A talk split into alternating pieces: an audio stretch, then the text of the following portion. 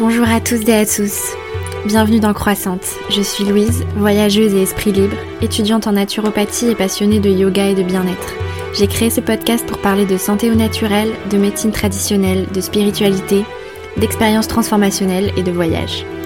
À travers le partage d'expériences d'éveil spirituel, de chemins de vie, de prise de conscience, de récits de voyage aussi bien lointains qu'à l'intérieur de soi, l'ambition de ce podcast sera de vous inspirer, de vous donner envie de vous reconnecter à vous-même, de vous transformer et d'incarner ce que vous voulez voir dans le monde. Le but est aussi de promouvoir avec mes invités les médecines douces et traditionnelles, l'univers mystique, ainsi que des façons alternatives et durables de voyager qui permettent selon moi de faire tout ce chemin. Alors commence par prendre une grande inspiration, ouvre bien ton esprit et tes oreilles, prépare-toi à recevoir plein d'ondes positives. Je te souhaite de passer un très bon moment avec moi. À tout de suite.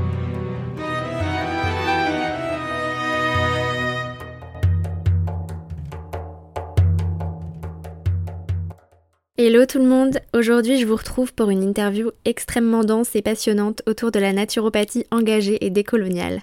Pour parler de tout ça, j'ai invité une naturopathe experte dans ce domaine de réflexion, Anne Favier, que j'avais découvert sur Instagram il y a quelques mois euh, l'épisode est très long, je vous le concède. Je l'ai chapitré. Si vous allez dans les notes de l'épisode, vous aurez euh, les chapitres pour que vous voyez un peu où vous en êtes dans votre écoute ou que vous alliez directement au sujet qui vous intéresse le plus si vous êtes pressé. Euh, mais sachez que c'est long parce qu'on est vraiment allé au cœur de sujets très complexes. Et bon, voilà, un podcast, c'est un peu comme un livre. On peut le prendre, le reposer, le finir plus tard. Et je voudrais vraiment que vous envisagiez cet épisode comme une véritable masterclass d'éthique de la santé et des médecines alternatives. Si vous êtes naturopathe ou en formation dans ce domaine, je pense que les réflexions apportées ici sont essentielles et euh, je pense que sinon, c'est une bonne occasion pour tous les autres auditeurs de comprendre vraiment ce qu'est la naturopathie, ses enjeux et d'apprendre à conscientiser certaines facettes de nos systèmes de guérison. Aussi, je suis désolée d'avance si le son de ma voix sature un peu au début de l'épisode et à certains moments j'avais mis mon micro un peu trop près en voulant bien faire et j'ai pas réussi à tout rattraper à la perfection donc j'espère que ça ira quand même. Heureusement, c'est pas moi qui parle le plus euh, dans cet épisode. Euh, bon, je, voilà, je vous laisse euh, avec ce riche échange avec Anne. Bonne écoute. Salut Anne, comment vas-tu? Écoute, ça va très bien. Chaudement mais sûrement. Ouais. Bon, je suis super contente euh, de te recevoir euh, sur ce podcast. Tu es ma première naturopathe d'invité sur ce podcast, donc j'espère que tu te sens chanceuse. Honorée. Trop bien. Euh, bon, bah, je, je, vais te laisser te présenter toi-même, dire un peu qui tu es, ton parcours et un petit peu tes déclics qui ont fait que ben, tu es devenue naturopathe. Et, euh, et voilà, ce qui te rend fier de toi, quels sont tes combats, etc. Voilà. je te laisse euh, te présenter. Euh, alors moi c'est Anne Favier, je suis naturopathe donc j'exerce en cabinet à Lyon. j'ai commencé avec des ateliers que j'espère pouvoir reprendre bientôt. Je fais de la consultation et du massage. Euh, mon parcours, c'est un parcours, après je pense comme beaucoup de naturopathes, euh, on est souvent de la, dans de la reconversion professionnelle. Mmh c'est un parcours qui est pas linéaire. Euh, j'ai commencé euh, plutôt, euh, j'étais littéraire. j'ai fait normal sup en, en, littérature française. Je voulais être prof. Et puis au dernier moment, au lieu de m'inscrire en prépa agrégation, je me suis euh, tournée vers euh, un master de management de projets culturels. Euh, ah. après, j'ai fait une première vie dans le secteur culturel, donc pendant à peu près cinq ans, où j'ai travaillé dans diverses structures du spectacle vivant. je m'occupais de la communication, des relations publiques, relations artistes, etc. C'était assez polyvalent. Et euh, je suis quelqu'un de très spontané. euh, donc il y a un moment euh, dans ma vie où j'ai eu envie de consulter une thérapeute qui fait de la thérapie psychocorporelle, qui m'avait été recommandée chaudement par une amie. Il s'est fait qu'il y a eu un déclic qui m'a permis de prendre un rendez-vous pour voir et j'ai trouvé que c'était vraiment extraordinaire en fait comme, comme pratique. Donc, euh, je suis toujours suivie d'ailleurs par cette thérapeute qui est quelqu'un de vraiment exceptionnel. Et ça a commencé un cheminement, en tout cas, euh, pour moi, dans euh, qui je suis réellement, profondément, qu'est-ce que je veux, qu'est-ce qui m'appartient à moi, et qu'est-ce qui est plutôt quelque chose qui vient des autres, ce genre de réflexion.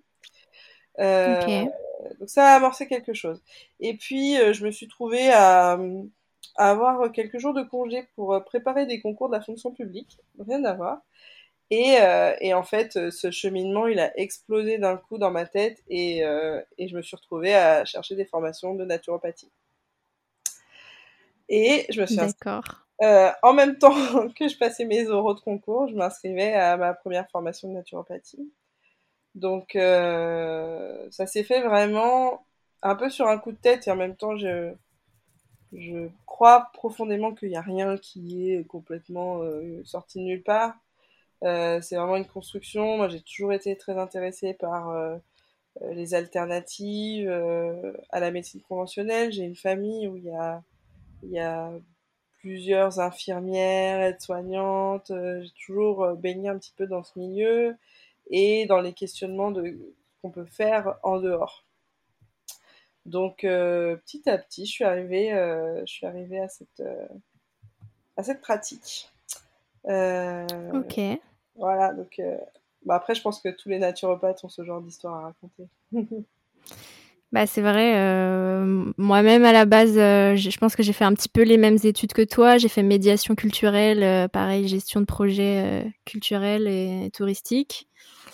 Et, et au bout de, de 3-4 ans de salariat, ah tiens, en fait, bon, c'est un peu chiant tout ça. c'est ça, exactement. Ok, et donc tu as dit que tu avais fait plusieurs formations de naturopathie? Euh, non, je me suis enfin, T'as dit que t'as fait ta première en fait, donc c'était des plusieurs. Non, j'ai pas fait plusieurs formations de naturopathie, mais j'ai fait ma grosse formation de naturopathie euh, en deux ans et demi. Euh, tu sais, c'est le format week-end en présentiel. Ok, c'était quelle école C'est l'Arbre Rouge. L'Arbre Rouge. D'accord, l'Arbre Rouge. C'est une école lyonnaise, que moi je suis à Lyon, qui m'a bien plu parce que j'ai fait partie de la première promo de cette école. D'ailleurs, elle venait de se lancer. Euh, et c'était euh, le directeur, c'est un ancien formateur d'une autre grosse école. Et lui, il proposait euh, quelque chose de plus familial, entre guillemets, en tout cas à taille un peu plus humaine que ce qu'on pouvait trouver sur les très grosses écoles de naturopathie qui me semblaient un peu trop bah, déconnectées du projet finalement. D'accord. Humain. Et donc j'ai fait cette école-là. Et après, j'ai fait, euh, je, je, complète toujours par, euh, c'est pour ça que j'ai dit ma première formation, c'est que je complète toujours par des formations pour euh, toujours affiner les choses et se spécialiser aussi petit à mmh. petit. Donc, moi, je, par exemple, là, je suis en train de suivre des formations de gynécologie holistique, tu vois, ce genre de choses. J'ai fait une formation aussi autour de la naissance. Euh, voilà, moi je suis, alors je suis, je me suis plutôt spécialisée dans la périnatalité, donc de l'accompagnement de la préconception, fertilité, en passant par la grossesse au postpartum. Euh, et puis, ça c'est une première chose, et une deuxième chose sur l'alimentation végétale, parce que c'est quelque chose qui me passionne. Euh, moi-même, je suis végétalienne, végane en grande partie. Et, euh, et, je trouve que c'est, enfin voilà, je trouve que c'est intéressant sur énormément de points. Ça devient, pour moi, vraiment capital aussi de mettre en cohérence ma pratique et mes convictions personnelles. Mm-hmm. Euh, donc, j'accompagne euh, les personnes qui souhaitent végétaliser leur alimentation ou qui souhaitent avoir un accompagnement sans jugement par rapport à leur alimentation. voilà. En naturopathie aussi. Et du coup, euh, je me forme dès que j'ai l'occasion euh, sur le sujet. Ok. Et ça fait combien de temps que tu exerces en tant que naturopathe, du coup? Ben, Au final, j'ai commencé, j'ai créé mon entreprise fin 2017. Ok. donc au début, je faisais vraiment que des ateliers, puis petit à petit, euh, j'ai glissé vers la consultation. Ok. Et t'es végétalienne euh, depuis combien de temps et comment ça t'est... C'était quoi le, point de départ? Alors le point de départ, euh, je suis devenue végétarienne en 2011. Euh, et le point de départ, c'était une rencontre. je pense que la dissonance cognitive entre le fait d'aimer les animaux et de les manger, elle est quand même présente en fond. voilà, quand on, voilà, quand on a vraiment un lien comme ça avec l'animal, quelque part, ça ça travaille quand même euh, un petit peu, même si euh, on met en place des euh, structures psychologiques pour se protéger. Mm. Mais j'ai rencontré simplement deux personnes avec qui j'ai loué des liens d'amitié, qui étaient l'une végétarienne et l'autre végane. Et ça m'a intéressée en fait parce que je suis de naturel assez curieux et je me suis intéressée un petit peu à leur alimentation, à ce qu'elles leur motivation. Et puis elles m'ont conseillé euh, de visionner euh, certaines vidéos choc, par exemple, euh, voilà, de, de me renseigner et tout. Et ça, ça a débuté un parcours voilà, de d'information sur le sujet. Et j'ai arrêté du jour au lendemain. En fait, j'ai regardé une vidéo qui était quand même assez marquante. Euh, et j'ai arrêté complètement euh, la chair animale à ce moment-là. Et après, euh, en ayant une conscience quand même euh, tout de suite euh, sur euh, le véganisme et sur le fait que le fait d'être végétarienne c'est pas suffisant en fait si ta si ta motivation elle est pour la cause animale euh, c'est pas suffisant du tout et du coup l'idée c'est que je suis allée vraiment progressivement vers une végétalisation de mon alimentation j'ai commencé à supprimer les choses qui n'étaient pas essentielles pour moi euh, à la base en produits animaux, et puis en finissant par les choses les plus difficiles euh, très très progressivement. Quoi. Voilà. Hmm. J'ai fait euh, ça sur plusieurs années en réduisant le plus possible. Après, je me laisse des marges de flexibilité quand je mange à l'extérieur ou que je suis invitée parce que ça peut être vite, vite compliqué. Mais globalement, ça va dans le bon sens, ça va de mieux en mieux. On a de plus en plus d'options, les gens sont de plus en plus attentionné et compréhensif. Donc, euh, c'est vraiment très chouette. Ok, bah merci d'avoir euh, partagé ça. C'est vrai que les points de départ, en général, c'est trois. Il y a trois portes d'entrée en fait. C'est soit la cause animale, soit l'environnement, soit sa santé. Moi, je me suis dirigée vers une alimentation végétale. Le, c'est bien sûr tous les trois enjeux rentrent euh, en cause, mais moi, c'était plutôt euh, ma santé, genre le déclic en mode, ok, c'est ça qu'il faut que je fasse, c'est ça qui va m'aider. donc ouais, c'est intéressant aussi que tu accompagnes euh, les gens euh, vers une alimentation plus végétale. Pour revenir un petit peu à ce que tu disais euh, sur ta spécialité, du coup, donc on a euh, l'alimentation végétale et aussi euh, du coup la périnatalité et la gynécologie holistique. Est-ce que tu peux nous, nous expliquer un peu plus ce que c'est? Ça a l'air super intéressant. Alors, la gynécologie holistique, c'est une formation que je suis en train de suivre avec Rite de Femmes que je ne peux que conseiller, qui est euh, une formation de Marie-Pénélope Pérez, qui est d'une très très grande qualité, euh, et qui permet d'envisager la gynécologie, en tout cas toute la sphère euh, féminine, sous une approche globale.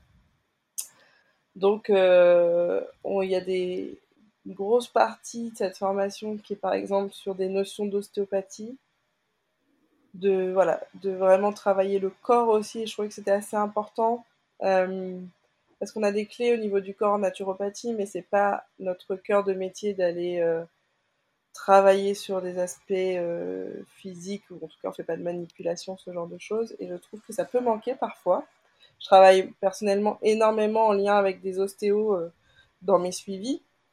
Et du coup c'est vraiment fascinant d'avoir cette approche là et euh, de reprendre la main aussi sur euh, sa santé euh, gynécologique, sa santé féminine à travers des moyens naturels, des moyens aussi très basés sur l'auto-observation de son mhm. corps, sur des exercices aussi qu'on peut pratiquer en autonomie.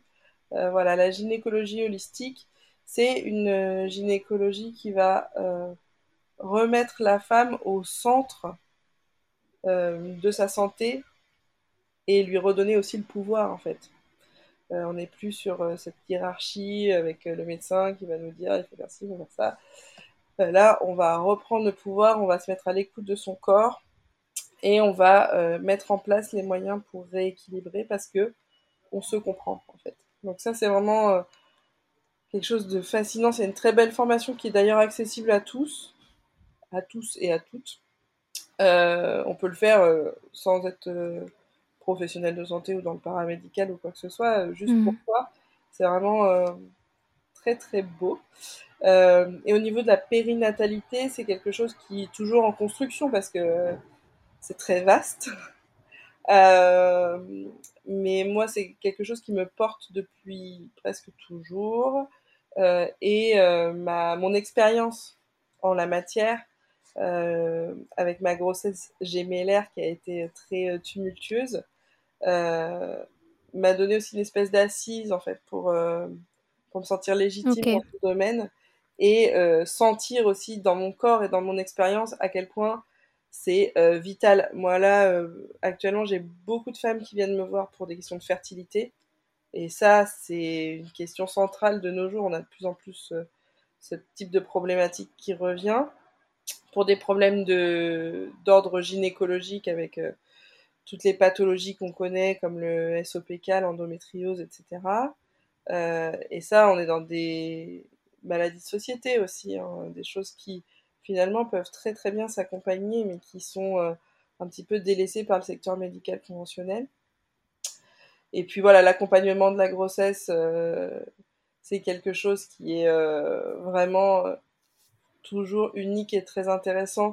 Moi, ce que je conseille vraiment au niveau de la grossesse, c'est de s'entourer de plusieurs praticiens, de mêler les approches pour avoir vraiment une expérience hyper personnalisée.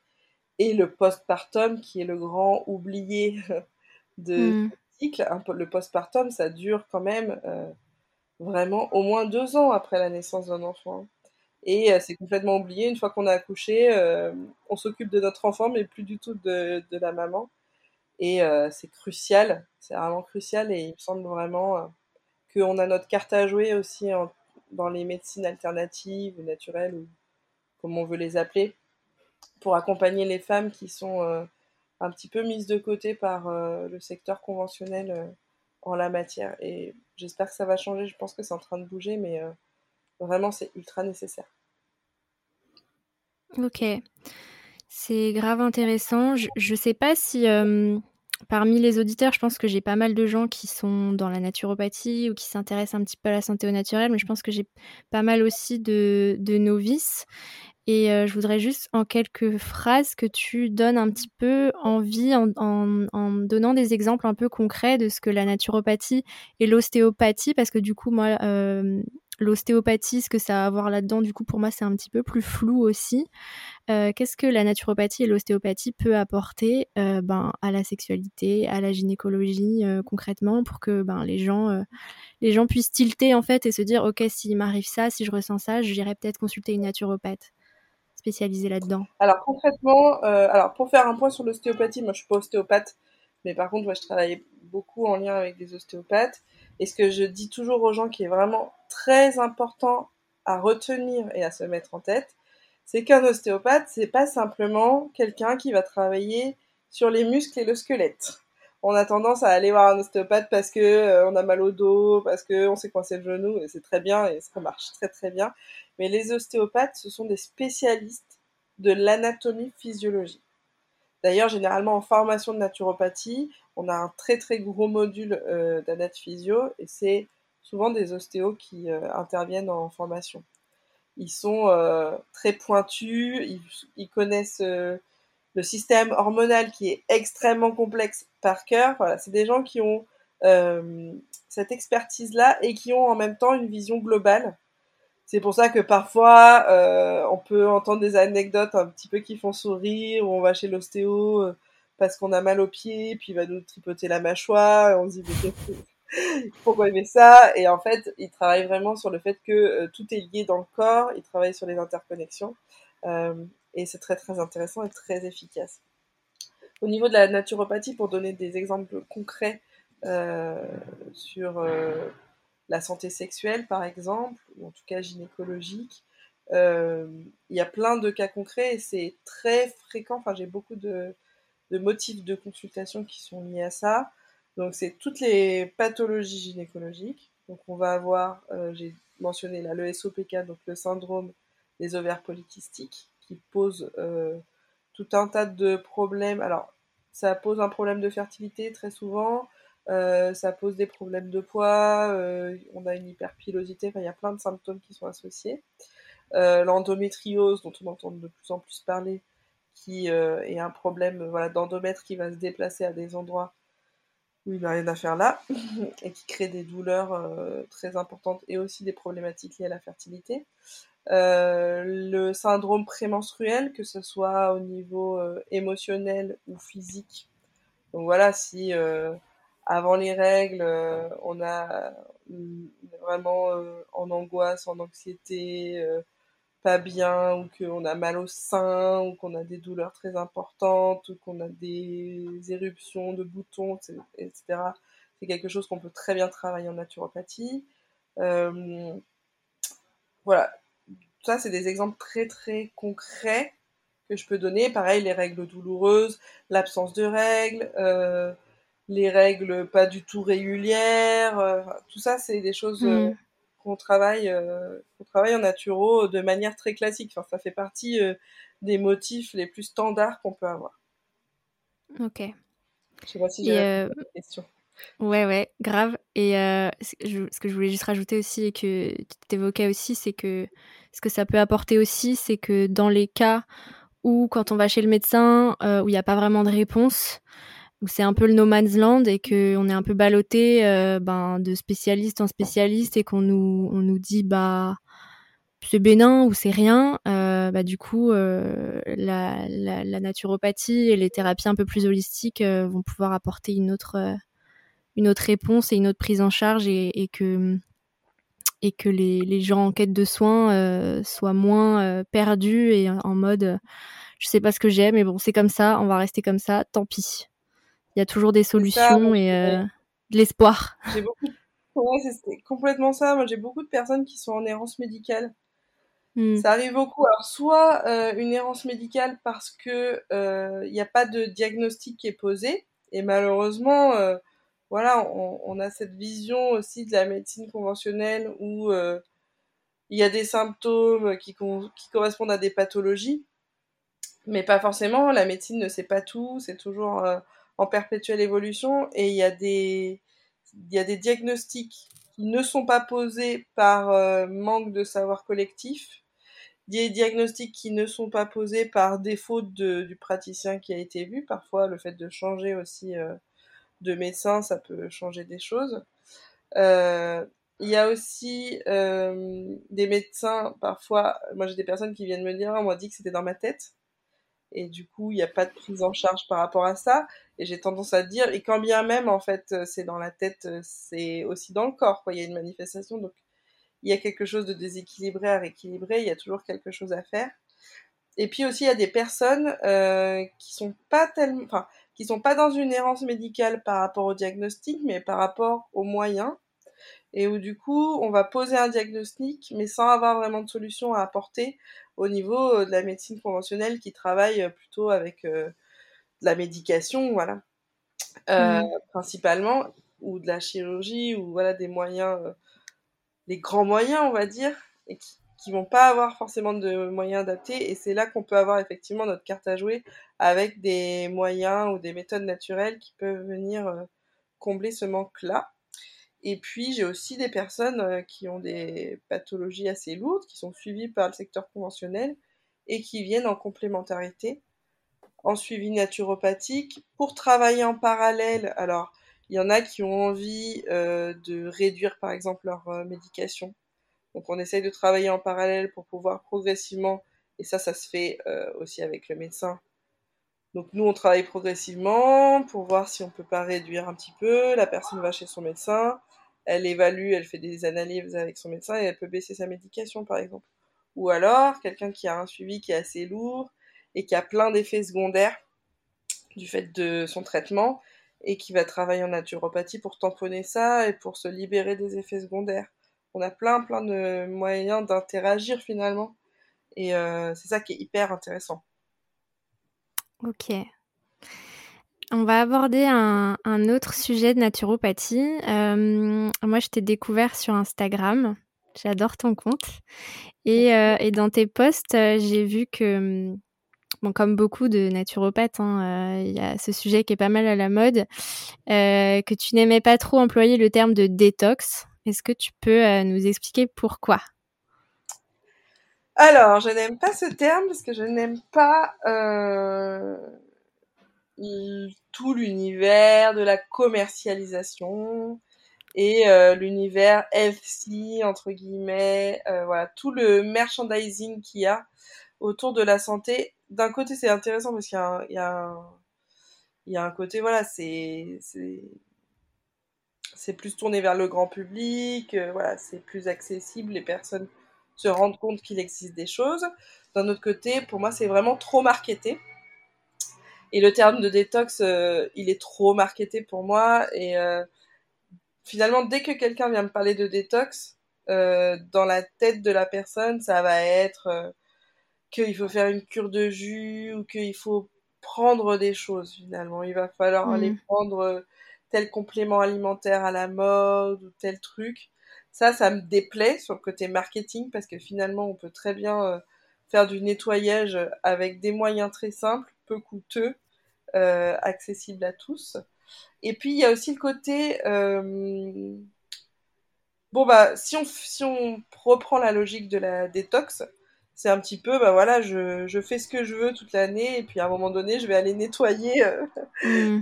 toutes les saletés que j'ai ingérées au lieu de travailler sur une hygiène de vie globale où, voilà, toute l'année, on va avoir euh, une hygiène plutôt constante. Euh, et on va pas avoir besoin de faire des gros moments de détox où ça devient drastique.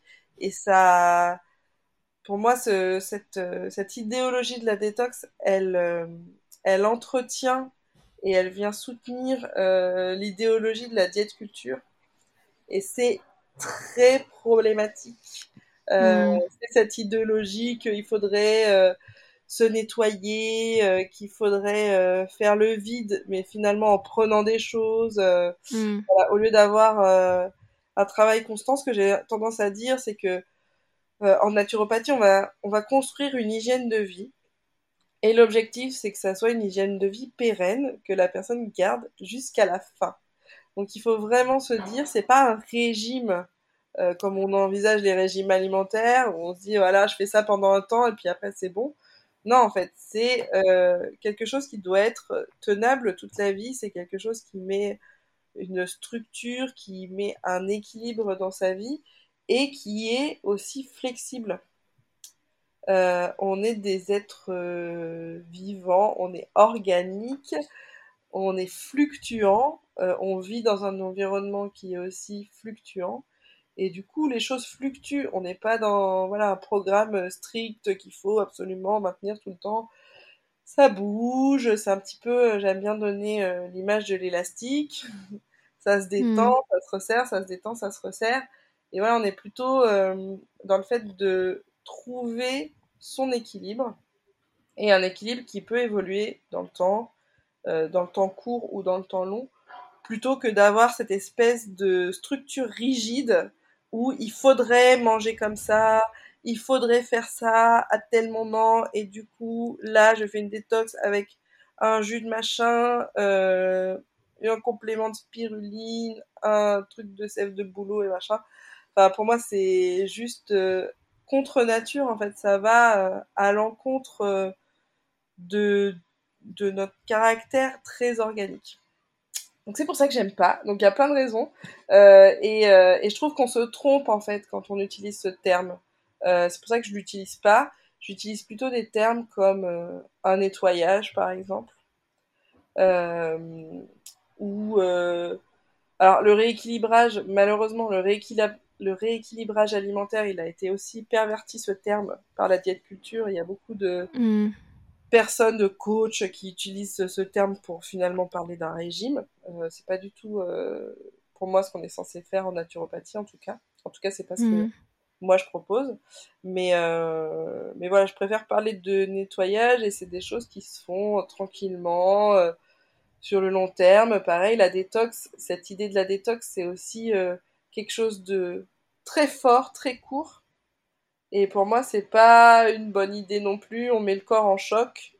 on met le cerveau aussi en état de crise. Mm. Et euh, ça peut créer vraiment des gros problèmes sur le long terme.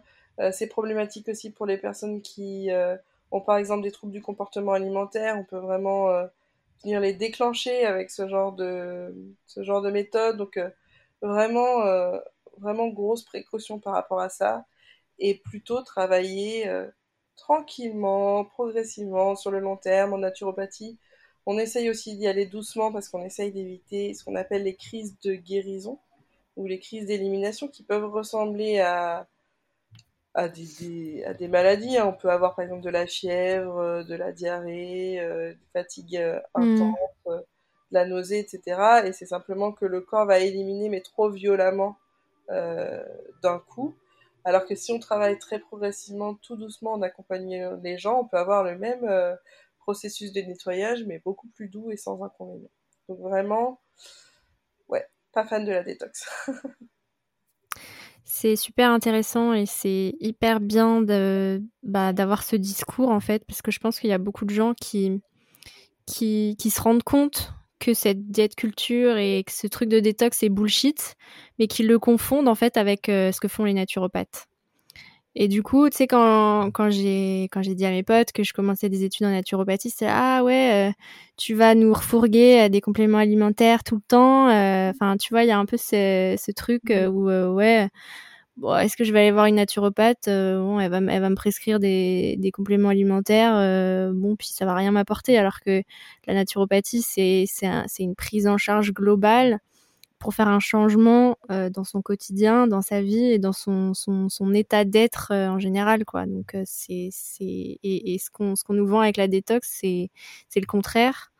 Donc, donc voilà, juste trop cool qu'on puisse évoquer ben, ce discours-là ici et rappeler tout ça aux gens. C'est vrai que après moi j'ai aussi beaucoup, enfin j'ai récupéré aussi plusieurs personnes qui sont déjà allées voir des naturopathes et qui sont sortis avec des très grandes listes, tu vois, de compléments alimentaires. Euh, mm. Tout ça. Et l'écueil de la naturopathie, je dirais, c'est que on est dans une profession qui n'est pas réglementée. Donc, euh, mm. il y a vraiment tout. Il y a des personnes qui sont formées, d'autres qui ne le sont pas. Il y a des personnes qui sont formées euh, en ligne sur finalement un temps très court euh, sur zéro présentiel, alors que la naturopathie, c'est beaucoup d'humains. On a des gens qui sont en présentiel, mais après, d'une école à l'autre, il peut y avoir des discours très différents. Voilà, c'est il y a cette espèce de flou artistique qui fait qu'un petit peu tout est possible. Et puis, euh, il y a beaucoup de personnes qui prennent l'étiquette de naturopathe alors qu'ils font de l'allopathie verte. C'est-à-dire qu'ils vont hmm. faire la même chose qu'un médecin, mais avec euh, des choses naturelles. Donc, euh, pour euh, expliquer, la naturopathie, c'est une discipline qui est causaliste. Donc, on va aller euh, essayer de comprendre. C'est pour ça que les consultations sont très longues. C'est qu'on essaye de collecter un maximum d'informations pour essayer de comprendre d'où viennent les déséquilibres des personnes, de remonter vraiment le plus loin possible à la cause, alors que la médecine conventionnelle, notamment, on est plutôt sur de l'antisymptomatique de manière générale. Je ne veux pas généraliser sur les médecins parce que je hmm. parle vraiment de la médecine conventionnelle et pas des médecins où là on peut avoir des très très très grandes variations de discours et d'approche et de pratique. Euh, mais du coup, euh, on peut aussi avoir des personnes qui prennent l'étiquette de naturopathe et puis qui vont faire la même chose, mais au lieu de donner un médicament, ils vont donner une plante par exemple. Ça c'est aussi très possible. Euh, mais pour moi, c'est pas ça la naturopathie. La naturopathie, c'est on peut utiliser des plantes effectivement, mais c'est pour aller travailler sur la cause et ensuite par effet de domino tout va se remettre en place.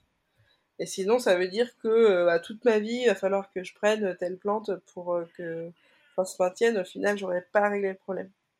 Donc euh, ouais c'est cet écueil là effectivement et on a encore cette image très associée au complément alimentaire et on est aussi très sollicité hein. dès qu'on s'installe en tant que naturopathe on est hyper sollicité par exemple par les labos pour faire des partenariats, pour Mm. vendre des compléments, etc. Et voilà, c'est quelque chose qui relève de l'éthique personnelle et professionnelle. Mm.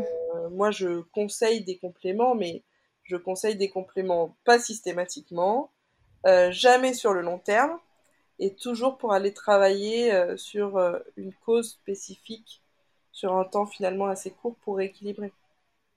Mm. Donc, euh, ça, c'est. Je pense que c'est quelque chose qui va. En tout cas, c'est une image et c'est une pratique qui va se structurer avec le temps. Parce qu'il est quand même fort probable qu'à un moment donné, l'État euh, mette son nez là-dedans, comme euh, ça a été le cas pour l'ostéopathie, et réglemente un peu les choses, qui pourrait pas faire de mal. Euh, mais en tout cas, c'est aussi pour ça, et on n'insiste jamais euh, trop là-dessus, euh, qu'il faut choisir vraiment ses thérapeutes. Et que euh, souvent, c'est plus la question de quel thérapeute plutôt que de quelle thérapie. Et j'aurais Mm. tendance à dire euh, que vous alliez voir euh, un naturopathe, un médecin chinois, euh, un médecin ayurvédique, euh, tout type de médecine alternative, le plus important, c'est que la personne vous convienne et qu'elle ait un discours qui semble cohérent. Exactement.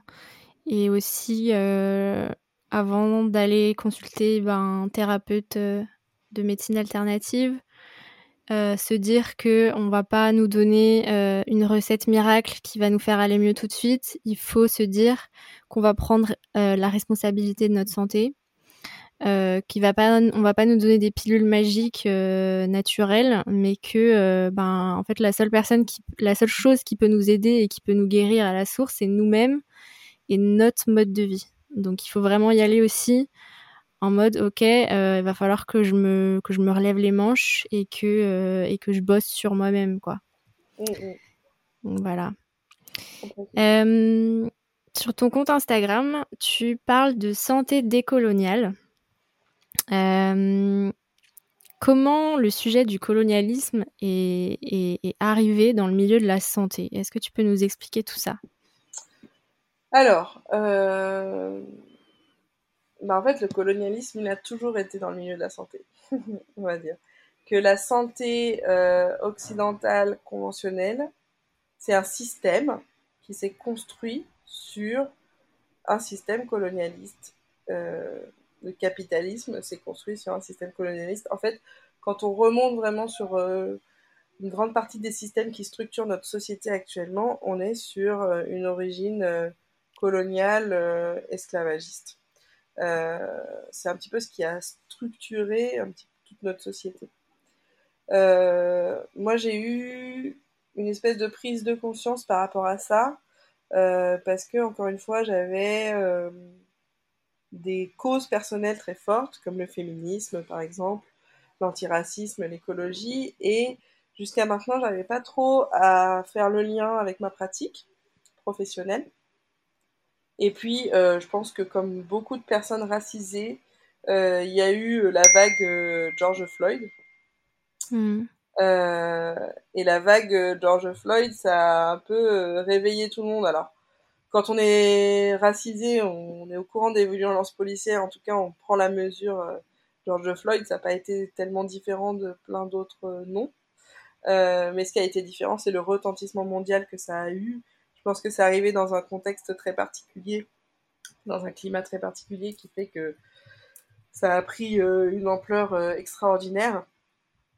Et euh, d'un coup, c'est pas tellement que des voix se sont élevées, c'est qu'on a commencé à écouter ces voix-là.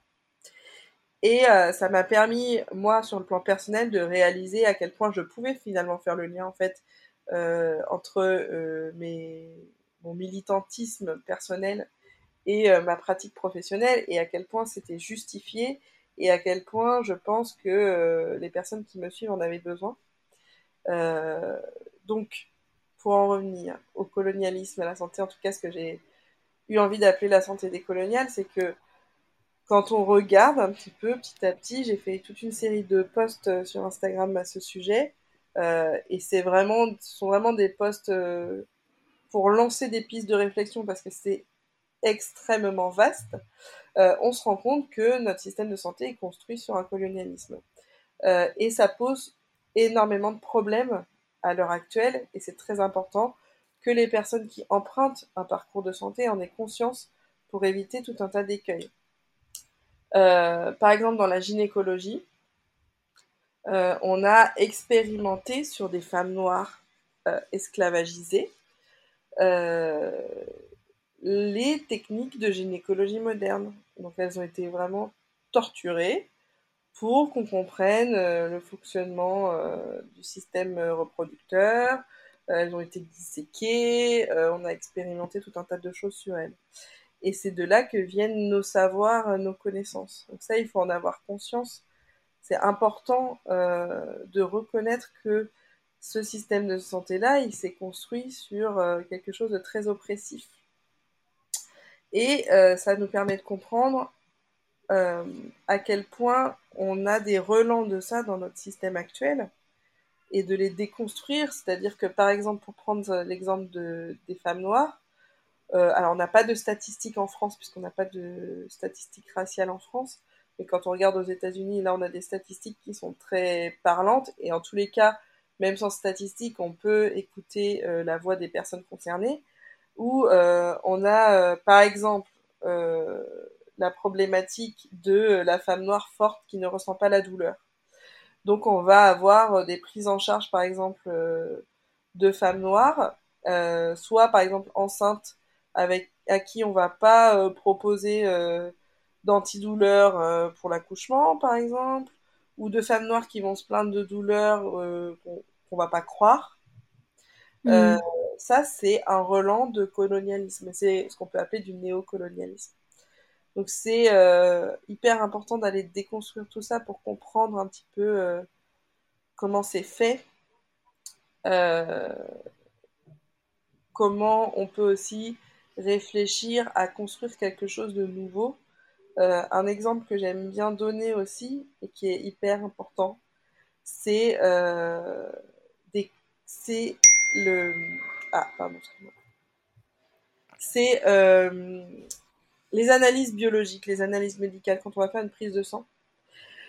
En fait, on a toujours une petite colonne avec le référentiel euh, de ce qui est normal, on a la petite fourchette, euh, voilà.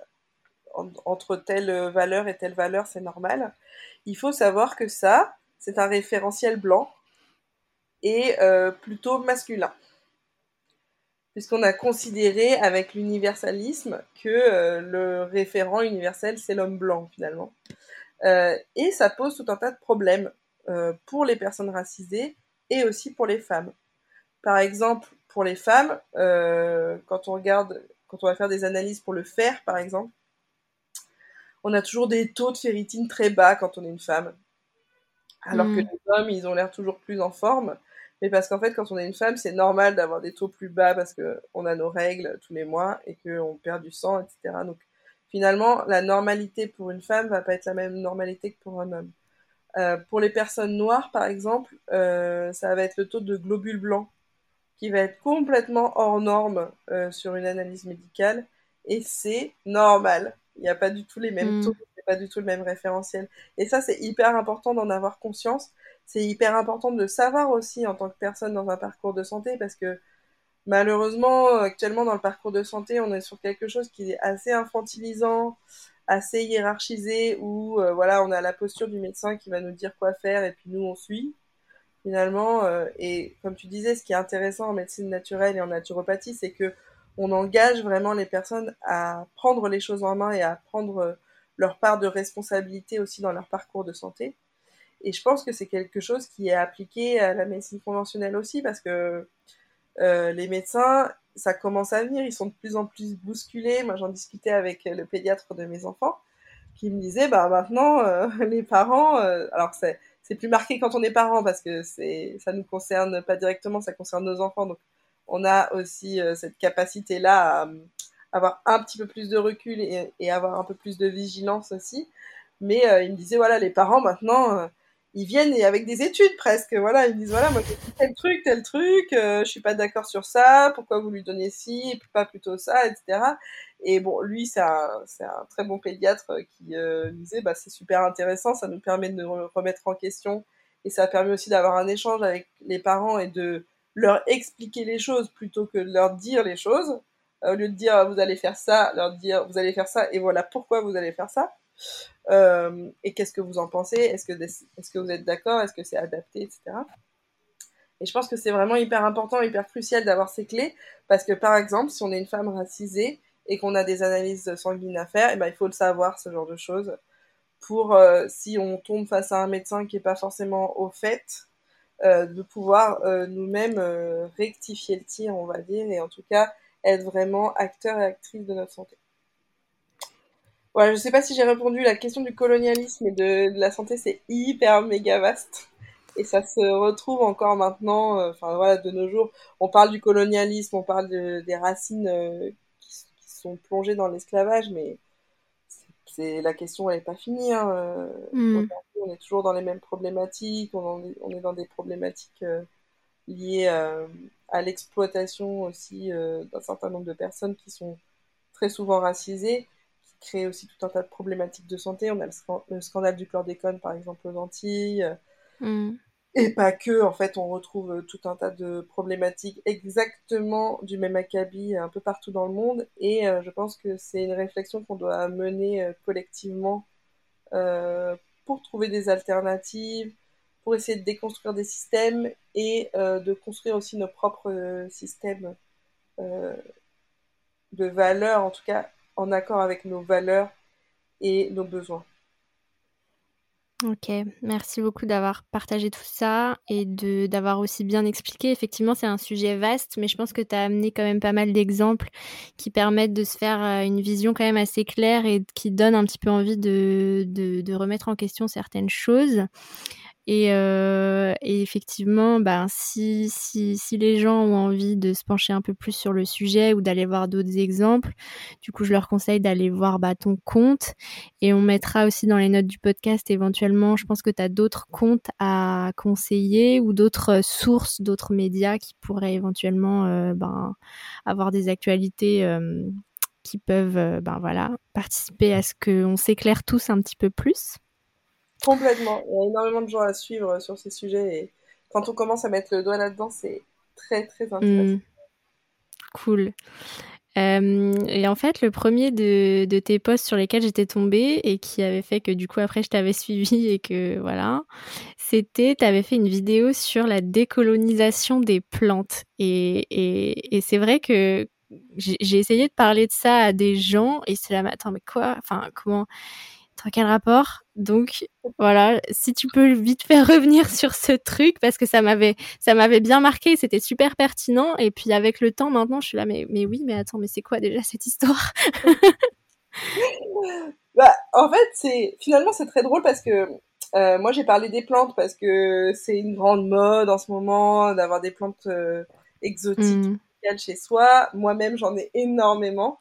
Et, euh, et finalement, c'est un petit peu comme tout, on fait les choses euh, sans réfléchir en fait, sans, sans chercher à déconstruire ce qu'il y a derrière. Et quand on se, penche, on se penche un petit peu sur la question, euh, c'est comme tirer un fil, toute la pelote vient. Donc j'avais fait cette mm. vidéo effectivement sur Instagram sur plantes et, et, et décolonialisme. Euh, parce que je m'étais rendu compte, le point de départ de ça, c'est que euh, je m'étais questionnée sur le nom des plantes. Hmm. Le nom des plantes décoratives euh, qu'on a euh, chez nous. parce qu'effectivement, quand tu commences à vouloir un petit peu collectionner, entre guillemets, ou que tu recherches tel, tel type de plante, tu as besoin du nom, et notamment du nom latin, pour trouver.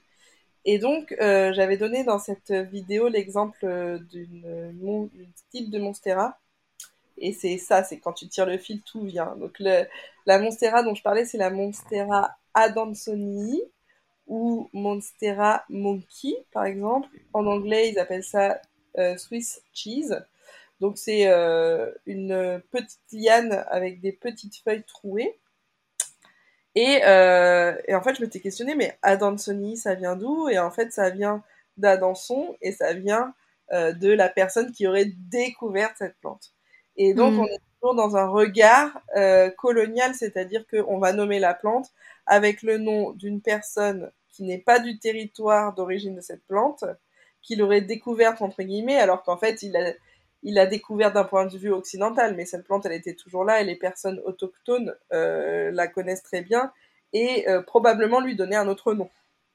Euh, après, la, le, son, son, son nom, Monstera Monkey, j'étais tombée sur un texte aussi sur Internet où il y avait toute une fantasmagorie de la part de la personne qui imaginait des petits singes dans la forêt, se cacher derrière les feuilles, etc. Il y a toute cette exoticisation euh, de la plante qui euh, est la même que, euh, que la fétichisation finalement des peuples associés. Et du coup, on peut faire des liens très intéressants par rapport à ça. Donc voilà, je questionnais en tout cas ce regard blanc et ce regard européano-centré par rapport aux mmh. plantes tropicales. de même que la question de la propriété, en fait, puisque je l'évoquais légèrement tout à l'heure, le capitalisme puis ses racines dans le colonialisme. Et du coup, il y a un côté où on crée tout un marché très très lucratif euh, des plantes euh, exotiques, mais qui se fait sur le dos de qui finalement? Puisque ces plantes exotiques, elles viennent d'endroits euh, qui ne sont pas en Europe et qui ne bénéficient pas de tout ce commerce très très lucratif. C'est d'ailleurs très difficile d'arriver à trouver exactement euh, d'où elles viennent et les processus de culture. c'est vraiment, il y a vraiment quelque chose de très opaque euh, que dont je me suis rendu compte dans mes recherches. Euh, voilà, donc c'était toute cette réflexion, cette réflexion là que je me permettais d'avoir. et ce commerce-là, on peut faire le parallèle avec effectivement les grands explorateurs mm. 17e, 18e siècle, euh, qui allait découvrir entre guillemets une plante et euh, en ramener un spécimen, notamment par exemple pour le roi de France. Euh, et puis finalement, après, on a des grandes collections qui, qui, se créent, mais sans l'accord de personne, finalement. et ça, c'est un parallèle qu'on peut faire. Je pense qu'on peut prendre n'importe quel sujet et, et en tirer les mêmes conclusions. Donc, c'est une invitation à se poser des questions. Et euh, cette réflexion naissait aussi d'un questionnement, euh, enfin d'un petit échange que j'avais eu en, story sur Instagram, où euh, je disais qu'il m'arrivait de voler entre guillemets des plantes, c'est-à-dire de passer dans des endroits et de couper des morceaux de plantes pour faire des boutures. Hmm. Et voilà, je, je questionnais mon audience en disant est-ce que c'est volé ou pas de faire hmm. ça. Et, et, je pense que c'est vraiment intéressant de se poser la question en fait, parce que euh, de se poser la question de la propriété du vivant aussi, de se poser la question euh, de l'origine des choses qu'on achète, euh, des conditions de production, etc. c'est beaucoup plus vaste que ce qu'on peut imaginer. Ouais, c'est très vaste et très très très complexe, même très érudit. En fait, moi tout ça, ça me passionne parce que j'ai fait un master d'anthropologie où j'avais des cours d'anthropologie de la santé, du corps, des systèmes thérapeutiques et euh, ben de, de, cette dualité en fait médecine allopathique, médecine traditionnelle, dans enfin et toute cette histoire de colonisation, etc. Et d'ailleurs, je pense que je vais réfléchir à comment faire un, un épisode qui soit vraiment dédié à ça. Peut-être que il faudrait vraiment que je me replonge dans mes cours, ou alors que j'invite ma prof de fac de l'époque, je pense, pour reparler de tout ça avec, euh, il y a peut-être des études euh, ethnographiques en cours sur ces sujets, sur euh, l'appropriation de, techniques naturelles et traditionnelles dans la naturopathie actuellement, je sais pas, mais en tout cas, ouais, ça me, ça me passionne. Et je pense aussi que c'est important en tant que thérapeute contemporain de remettre de la conscience aussi dans tout ça. Et même en tant que consommateur, en fait, de tout ça. Donc euh, trop bien. Et du coup, euh, en tant que euh, thérapeute, mais de, thérapeute de médecine alternative, de médecine traditionnelle, quand on n'est pas issu des cultures, par exemple, moi j'ai envie de me former aussi à l'Ayurveda. Comment, selon toi, on peut faire pour, ben, du coup, pratiquer ces médecines issues, bah, par exemple, de l'Inde ou de la Chine, sans faire d'appropriation culturelle surtout quand on, quand on publie du contenu et du savoir. Voilà. C'est un vaste sujet, l'appropriation culturelle. C'est souvent un sujet qui déchaîne les passions. Euh, mm. donc On en parle euh, aussi beaucoup dans le yoga, dans les profs de yoga, etc. C'est un sujet. Un gros Je pense que ça peut s'étendre aussi sur les thérapies. Euh, Effectivement, complètement. Et c'est ça fait partie des choses qui m'ont questionné aussi dans mon choix de médecine alternative.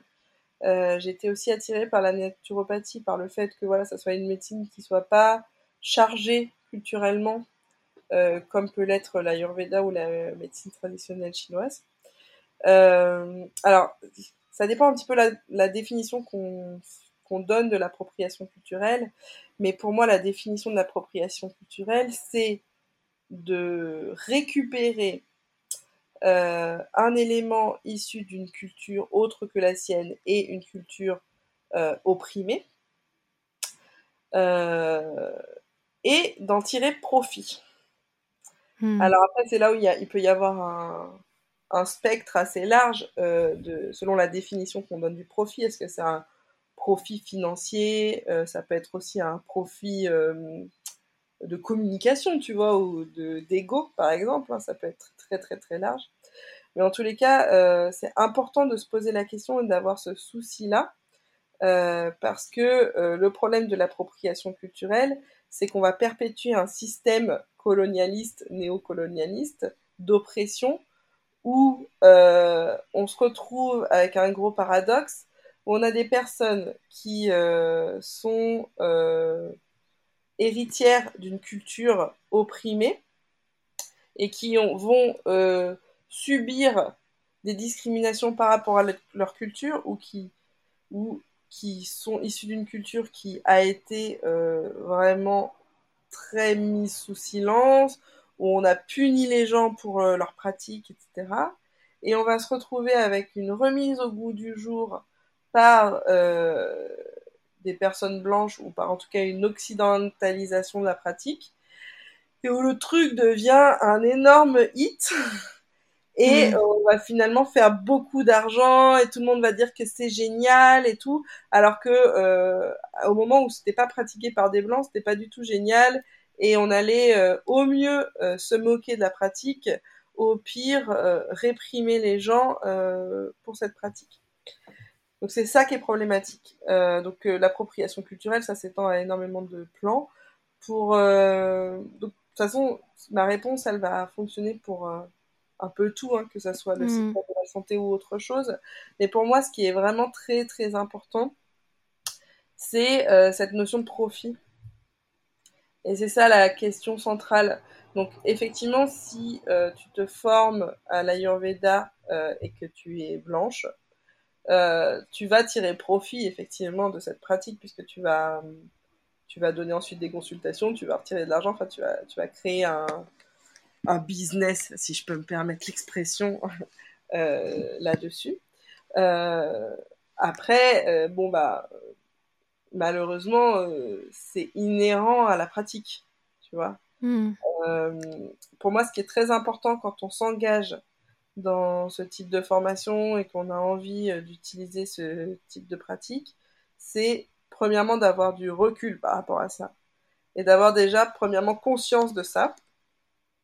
Euh, mmh. Deuxièmement, c'est euh, d'aller vraiment se former auprès de personnes concernées. Parce que là aussi, on a, on a la notion de profit qui va revenir aussi aux personnes concernées. ça, c'est mmh. hyper important de pas rentrer dans des circuits de formation qui sont encore une fois très occidentalisés et très dans un entre-soi. Euh, et on a une notion, une notion, de transmission qui est quand même plus authentique. Euh, c'est aussi très important de faire attention de pas euh, dévoyer la pratique. Et pour ça, il faut avoir une connaissance quand même très approfondie de la culture mmh. d'où elle vient. Donc ça, c'est hyper important. Et puis, euh, dans ce que tu disais, là où c'est un petit peu plus simple, euh, quand tu parlais finalement le fait de communiquer beaucoup sur ce type de pratique, c'est que euh, là, c'est très simple pour moi. Il suffit de citer des sources euh, hmm. originaires, tu vois, de la culture, pas avoir un discours où voilà on va expliquer les choses et puis sans aucune source et on a l'impression que ça émane de toi que tu as tout inventé finalement. Et c'est comme dans tout, hein, on cite ses sources mais euh, d'aller euh, citer les sources originelles, d'aller inviter les personnes à découvrir euh, des gens qui portent ces cultures-là et d'aller les remettre au centre finalement. Mmh. Parce que un problème, c'est c'est un problème de voix en fait. C'est un problème plus d'écoute que de voix où on a les voix des personnes racisées qui sont très très étouffé dans le discours ambiant et c'est très difficile de se faire entendre. D'ailleurs, c'était intéressant, euh, il y a un mouvement qui est un petit peu passé euh, plus inaperçu en France, j'ai l'impression. Euh, il y a eu Black Lives Matter comme hashtag sur les réseaux sociaux. Mhm. Et puis il y a eu Amplify Melanated Voices.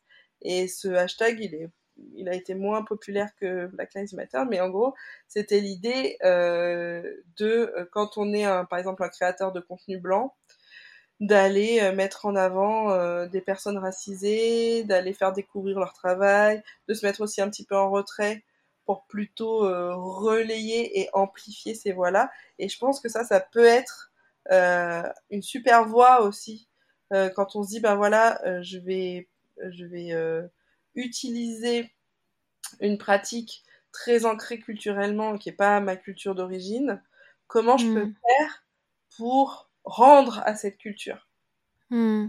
Et rendre à cette culture, pour moi, c'est lui être fidèle et pas euh, dévoyer son message ou occidentaliser son message à outrance et euh, aller amplifier euh, les personnes qui sont directement originaires de ces cultures-là. Ok. C'est super intéressant. Je suis super contente de ton comment tu as bien expliqué les choses d'une façon claire en mettant clairement des concepts et des mots de vocabulaire très simples à comprendre et bien structurés. Je pense que les on apprend tous plein de choses et ça permet vraiment d'avoir les idées claires. Euh, concrètement, pour, euh, pour synthétiser un peu tout ça, euh, si les personnes qui nous écoutent veulent se, se questionnent pour se diriger vers une formation de médecine traditionnelle dont elles ne sont pas euh, issues. Il faut avoir de la conscience, de la connaissance, euh, en se formant avec des gens qui sont issus de cette culture, euh, pour pouvoir respecter du coup cette connaissance et bien la retranscrire, et en citant et en valorisant des personnes de cette culture. Voilà. Et, euh, et par exemple, euh, moi, des fois, voilà, je partage un petit peu ma, routine ayurvédique du matin, etc. Et je pense qu'en tant que, ouais, en tant que créateur de contenu, euh, bah peut-être que voilà, tu as envie de parler d'Ayurveda, peut-être au lieu de, de, te prendre la tête à faire une vidéo, toi, où tu vas montrer ta routine dans ta salle de bain, et bah peut-être que tu peux partager euh, ben, une vidéo euh, ben, d'un médecin ayurvédique indien euh, en story, ça sera peut-être aussi bien, quoi. Exactement. Tu peux mm. partager, tu peux inviter voilà, une personne, tu vois, mm. une personne indienne ou issue de cette culture-là euh, dans une petite interview. Tu peux, Il y a mm. plein de modalités en fait, il y a plein de choses qu'on peut faire. Euh, sur l'aspect du profit financier, on peut aussi imaginer des systèmes de comment dire de financement de projet, par exemple, dans les pays concernés, sans mm. pas humanitaire, parce que ça, c'est vraiment pas ouais. ni, ni, ni, ma tasse de thé, mais il y a moyen, en tout cas, d'aller travailler euh, sur ces problématiques-là de manière très très concrète. Hmm. Tu as parlé d'humanitaire, ça va faire une bonne, une bonne petite transition parce que je voulais terminer ce sujet euh, de la décolonisation euh, pour faire le parallèle avec le voyage, parce que ce podcast parle aussi de voyage et moi je suis agent de voyage à la base et cette histoire de toutes, ces, toutes, ces, études de décolonisation, moi je les ai plutôt d'abord étudiées par rapport au tourisme. Euh, et du coup, je voulais te poser la question euh, aussi pour terminer sur ce sujet. Euh, si ben, toi, tu voyageais, si tu avais quelque chose aussi à dire par rapport à ce truc-là Peut-être que du coup c'est par rapport à l'humanitaire.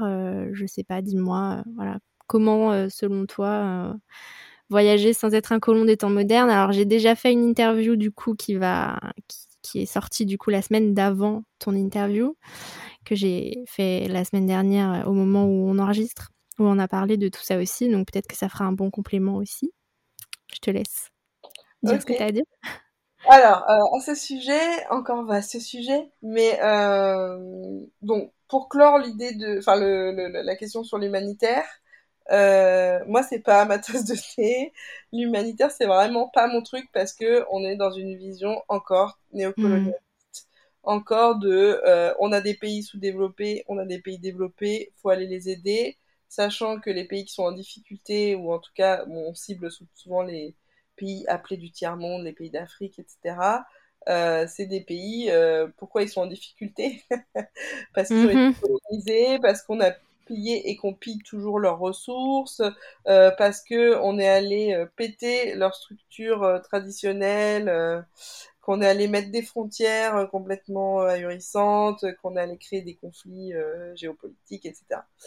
Donc, il faut aussi garder ça en tête et que pour moi, l'humanitaire, c'est à la fois un pansement sur une jambe de bois et en même temps une vision encore européenne centrée, colonialiste de je vais aider le pauvre petit mm mort de faim, euh, qui est complètement euh, décentré de la réalité. Euh, voilà pour l'humanitaire. ensuite, pour le la question du voyage, c'est hyper intéressant comme question et je me rends compte que finalement, j'ai, je me suis débrouillée une grande partie de ma vie pour éviter ce problème. Euh, parce que euh, moi, je, j'ai énorme, enfin, j'adore voyager. Euh, c'est vraiment un truc qui me nourrit énormément. j'ai hâte qu'on puisse voyager à nouveau. Et je me suis débrouillée pour la plus grande partie de ma vie ne voyager qu'en Occident. Donc voyager en Europe aussi pour des raisons financières, pratiques, etc. Donc euh, bah, la, question du colon des temps modernes ne se pose pas dans ce, cadre-là. Euh, mais j'ai commencé à faire euh, des voyages extra-européens, après très peu finalement. Mais c'est hyper intéressant. Et en tant que personne racisée, moi, ça m'a vraiment percuté parce que le premier voyage percutant dans ce sens-là euh, que j'ai fait, c'est un voyage en Ukraine. Euh, avant tout ce qu'il a pu se passer en Ukraine. Hmm. Et euh, j'ai fait un voyage de trois semaines en Ukraine avec une personne ukrainienne. Et c'était vraiment un peu une révélation dans le sens où c'était un pays où effectivement, quand on est français, qu'on se retrouve en Ukraine, on a un pouvoir d'achat hallucinant. Euh, hallucinant. On va, enfin, au moment où j'y suis allée, euh, on pouvait manger pour à peu près 1,50€, 5 euros quand on allait dans un vrai resto euh, plutôt chic. voilà, on prenait le métro pour 20 centimes et du coup, en tant que touriste, on s'embêtait même pas à prendre le métro. En fait, on prenait un taxi parce que ça allait nous coûter 1 euro. tu vois, il y a toute cette dynamique qui est la question vraiment du pouvoir d'achat et la question financière qui peut vite être piégeuse quand on voyage. Mm. Et je me suis vite rendu compte en fait de l'écueil de ça, c'est-à-dire que tu te retrouves à plus te poser la question de si tu vas acheter un truc ou pas finalement, parce que pour toi ça vaut rien. Et il y a un décalage énorme avec la population locale et ça peut euh, avoir pour écueil de te faire prendre une posture très colon des temps modernes justement. Mm. Euh, et c'était très intéressant d'être dans une position où je puisse mettre ça en perspective, en dehors des questions raciales, puisque là, pour le coup, c'était plutôt euh, les Ukrainiens qui avaient des postures racistes qu'autre chose. Mais en tout cas, sur la question de... la question financière, c'était très, très intéressant. Alors, pour la question du voyage, moi, j'invite tout le monde à suivre un compte sur Instagram qui est celui d'Aben Africa. Euh, je ne sais pas si tu connais. Euh, il s'appelle juste comme ça ou c'est un... c'est Aben Africa. Ok, ok, non, je connais pas celui-là. Alors ça, vraiment, c'est une pépite. Surtout en ce moment à suivre en story, puisqu'elle est en voyage en Afrique. Elle, va faire, euh, même en Afrique, et d'ailleurs, il me semble qu'elle a prévu d'aller euh, sur d'autres continents. Euh, elle a prévu de faire une dizaine de pays et de faire un petit guide aussi de voyage. cette fille-là est extraordinaire. Elle est, si je me souviens bien, guadeloupéenne. Et elle travaille sur la relation avec la culture afro et les liens avec l'Afrique. Et euh, là, elle a un gros travail sur le fait de montrer l'Afrique qu'on ne montre pas. Et elle voyage euh, dans plein de pays et en ce moment, elle fait plein de stories où tu vois mais des merveilles, des merveilles, des merveilles aussi bien euh, culturelles qu'architecturales, etc. Et on est loin de l'image de l'Afrique avec les petits enfants dénutris ou malnutris et la pauvreté et et les gens n'ont rien et ils ne vivent avec rien, etc. Mm. Euh, c'est quand même beaucoup plus compliqué que ça. Euh, et je vous invite vraiment à la suivre parce que c'est bah, c'est de l'émerveillement en fait. Hein, clairement, on est vraiment sur de l'émerveillement de voyage et elle soulève plein de questions très intéressantes. Et justement, j'ai regardé une story, je pense aujourd'hui ou hier, je me souviens plus, où euh, elle expliquait que c'est pas possible, tu vois, les touristes qui prennent les gens en photo. et justement, mm. elle, prend toujours des guides locaux. Donc ça, je pense que c'est aussi une des clés très importantes. C'est quand on se déplace dans un pays, euh, de prendre un guide du cru. Parce que euh, pour moi, on peut pas comprendre un pays, une culture différente si on est juste comme ça, en tant que voyageur touriste, je fais vraiment euh, une grosse différence entre le voyage euh, vacances et le mm. voyage découverte. Moi, personnellement, je suis pas du tout euh, voyage vacances. Enfin, j'aime voyager pour découvrir un maximum possible les endroits et je vais aller visiter énormément de choses et je vais aller goûter énormément de choses et essayer de discuter le plus possible avec des personnes plutôt que d'aller à la plage et voilà, de profiter un peu de la chaleur. C'est plutôt ça mon style de voyage. Et du coup, je pense que c'est hyper intéressant d'aller euh, solliciter, bah, encore une fois, comme pour l'appropriation culturelle, des acteurs locaux. Donc, au lieu de passer euh, par des grosses agences de voyage, on peut trouver des agences de voyage, par exemple, euh, qui sont, comme on dit, black-owned, par exemple, pour mm-hmm. l'Afrique. Euh, on peut trouver des guides locaux sur place, on peut se déplacer aussi avec des personnes, euh, tout du local en fait, sur les restaurants aussi, sur les hôtels aussi. En fait, il y a vraiment une attention à porter parce que ça peut vite être très occidentalisé et être tenu, encore une fois, par le grand capital. Mais on peut aussi trouver des choses du cru et on aura aussi beaucoup plus d'authenticité. Se souvenir qu'on interagit avec des humains euh, hmm. et des personnes qui ont une valeur euh, qui est ni au-dessus ni en dessous de la nôtre. Euh, donc là, elle donnait cet exemple, voilà, où des touristes voulaient absolument prendre en photo son guide qui était Maasai, je crois, si je dis pas de, de bêtises. Donc voilà, en habit traditionnel. Et lui était très gêné à essayer de leur faire comprendre que non, en fait, c'était pas possible, que ça se faisait pas, tu vois. Euh, et ils ont pris quand même la photo, tu vois. Donc euh, là, mm. il y a un manque de respect total. Euh, alors que tu vois, cette personne, ce guide-là, prend volontiers des photos avec des touristes quand il a discuté avec eux, que le courant est bien passé, etc. Comme en fait toute personne lambda. Est-ce que toi, tu t'imagines te promener dans la rue et puis qu'il y a un touriste qui te demande de te prendre en photo parce que tu fais local, tu vois, c'est complètement déplacé. Donc, euh, évitons d'être euh, des colons des temps modernes mm. en donnant notre argent euh, aux personnes concernées et aux locaux. et en ayant une attitude respectueuse, respectueuse clair. gens, quoi, parce que juste, on peut, on peut pas faire ça à un moment donné, c'est juste pas possible, quoi.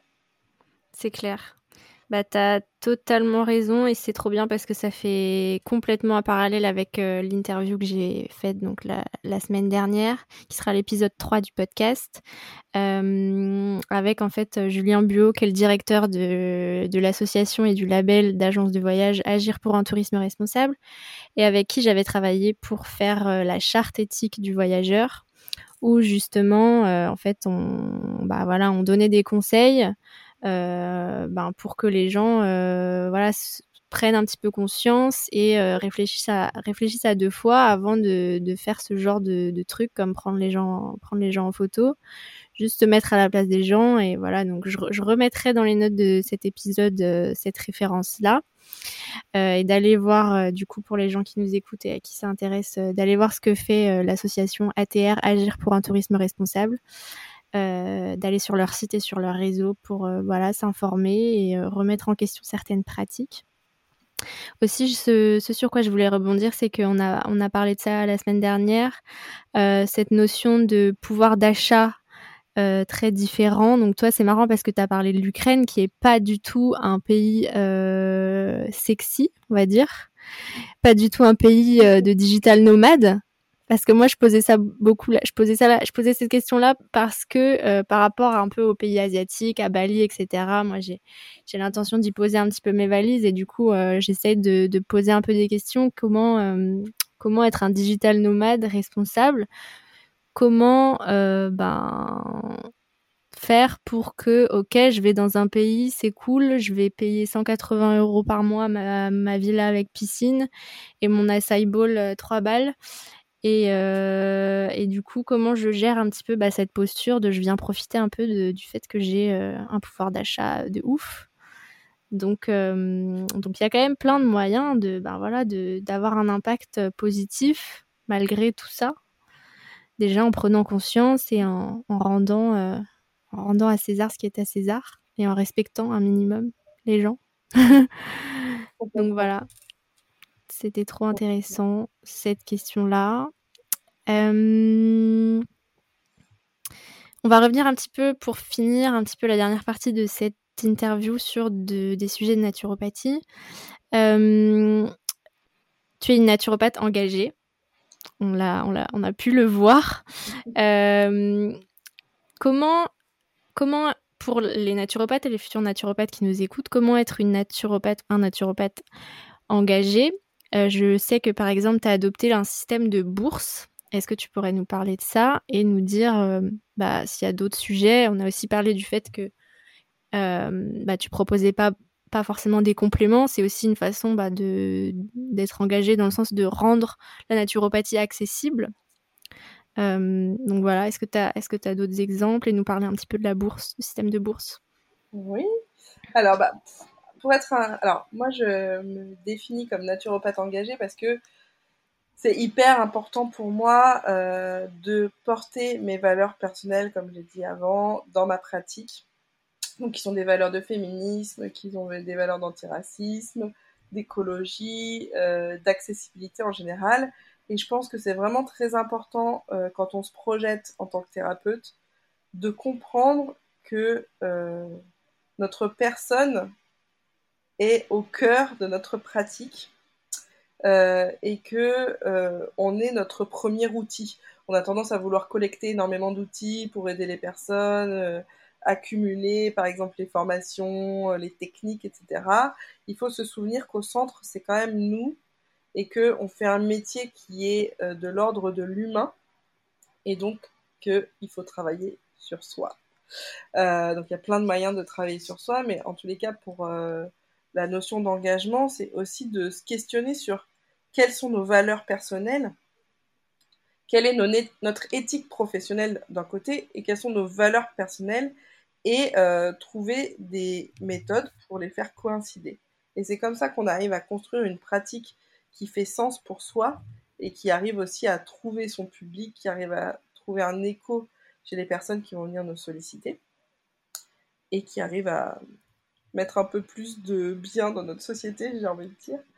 Euh, donc moi, euh, ce que j'ai déployé autour de ça, effectivement, c'est euh, mon comment dire d'être beaucoup plus ouverte sur mes positions idéologiques et militantes que ce soit voilà sur le véganisme le féminisme l'antiracisme l'écologie etc moi je suis très claire sur ce que je pense et du coup j'attire aussi des personnes qui sont en cohérence avec ça ou qui sont en recherche ou en questionnement par rapport à ça et voilà je m'en cache pas non plus au dans les moments de pratique. Donc mon engagement, il est aussi de l'ordre du discours avec tout ce que je peux partager sur les réseaux sociaux. et puis, il est sur la question que tu soulèves, qui est la question financière. C'est quelque chose, je pense que on devrait tous se la poser parce que le problème de la naturopathie, c'est qu'on est sur euh, quelque chose qui, n'est pas encadré par l'État et qui donc n'est pas remboursé non plus par la sécurité sociale. Donc on, arrive très vite sur une problématique financière. Et pour moi, c'était vraiment hyper important de faire en sorte d'avoir une pratique la plus accessible possible.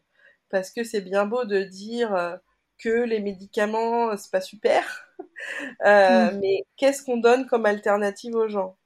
Et euh, on sait que voilà, une consultation chez un médecin, c'est 25 euros, ça va être remboursé. Euh, bon, si on, si, on, si on calcule le rapport prix-temps, finalement, c'est très cher, mais euh, ça, coûte, ça coûte à la société, mais ça coûte pas individuellement. Et du coup, on peut pas dire à une personne, euh, bah, au lieu d'aller chez le médecin, euh, va voir un naturopathe. Euh, moi, en l'occurrence, ma première consultation, elle coûte 75 euros. Donc, au lieu de rien payer, quasiment, tu vas payer 75 euros.